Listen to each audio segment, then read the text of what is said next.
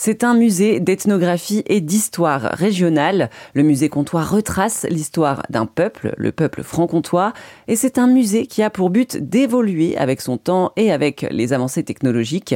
On démarre la visite au 19e siècle avec Marion Godard, la médiatrice scientifique de ce musée.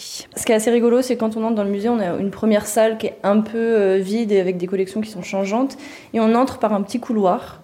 Et en fait, ce couloir va avoir euh, une thématique qui va répondre à cette euh, idée de corridor un petit peu, euh, qui est euh, l'idée de la frontière et de la douane.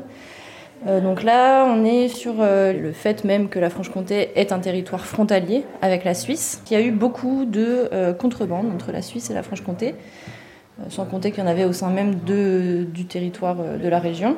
Et donc on avait des métiers qui naissaient autour de la contrebande. Donc on avait les bricotiers et les bricotières. Donc il y avait des, des petits objets de contrebande. Donc ici on peut voir, euh, il y a des allumettes parce que le phosphore était récupéré. Euh, euh, il y avait comme le sel un monopole royal, donc il y avait une taxe qui était beaucoup plus chère. Il y a le tissu, on a les livres aussi qui ont été censurés pendant longtemps, le tabac.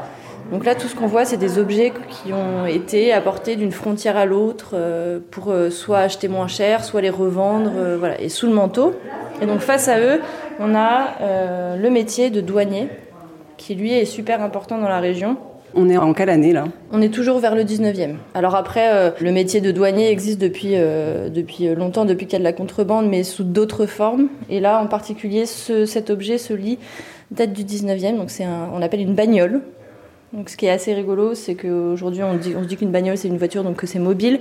Ce qui est intéressant, c'est que ce lit, en réalité, il est pliable. Et on peut le mettre sur le dos. Donc, euh, les douaniers se baladaient euh, avec leur lit, qu'ils fabriquaient eux-mêmes.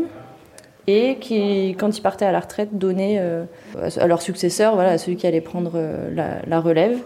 Euh, c'est euh, un lit qui a été utilisé dans la région. Donc, c'est un don de, de la petite fille du grand-père qui s'appelle Paul Maurice Bailly, Paul Maurice Aimable Bailly, je crois.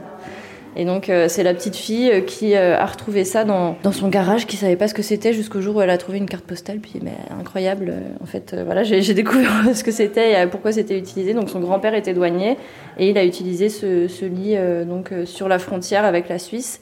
Il faut imaginer que les douaniers étaient très souvent deux, avec un chien. Ils avaient euh, de quoi aller euh, fouiller les ballots de paille pour vérifier qu'il n'y avait rien de caché dedans. Et il euh, y a à côté du lit, il y a un petit marron qui est posé parce qu'on disait aussi qu'il y en avait un qui devait dormir et puis l'autre qui devait rester éveillé. Mais si jamais celui qui restait éveillé avec le marron qu'il avait dans la main, si le marron tombait, c'est qu'il s'endormait. C'est des petites anecdotes comme ça qui sont un peu des traditions qui étaient utilisées pour ces métiers. Et simplement ce lit qui a l'air euh, extrêmement chaud, est-ce qu'ils s'en servaient pour dormir dehors ou ils avaient quand même une pièce euh... Non, effectivement, en fait c'était un métier qui se faisait dehors. Et euh, ils étaient en permanence sur les routes, alors généralement ils marchaient la nuit. Et puis la journée, ils étaient plutôt statiques, en fait, ils étaient en observation, mais comme la, contrebande se faisait plutôt la nuit, coup, ils étaient plus en mouvement la nuit. Mais non, non, ils n'avaient pas d'espace euh, où dormir. C'est pour ça qu'il y a cet énorme pot de bête. Faut imaginer qu'avant qu'il y ait ces grosses pots de bête et qui ressemblent à un gros duvet bien chaud dans lequel on a envie d'aller, qui est comme des traîneaux finalement. Euh, voilà. Et puis avant, il faut imaginer que c'est des toiles de jute avec de la paille dedans. Mais on est, on est quand même une région où il a pu faire très très froid et donc c'était important de bien se couvrir. Mais non, il n'y avait pas de, pas de pièce où se mettre et ouais, c'était leur lit euh, extérieur quoi. Quel type euh, d'objet de contrebande est-ce que euh, ces douaniers arrivaient à, à, attraper? Il y a le tabac, il y a les allumettes, il y a les cartes de jeu, il y a les livres, et puis il y a aussi toute une, euh, toute une histoire autour du sel euh, en Franche-Comté. Et donc le sel, euh, où ils veillaient à ce que les gens n'en aient pas sur eux, cachés sous les jupes pour les femmes, parce que c'était un métier qui, était, qui allait de l'enfance jusqu'à l'adulte, même les plus vieux faisaient ça, hommes et femmes sur toutes les classes de la société. En fait, la, la contrebande était euh, faite par tout le monde. Merci à Marion Godard de la Citadelle de Besançon pour cet entretien pour RZN Radio.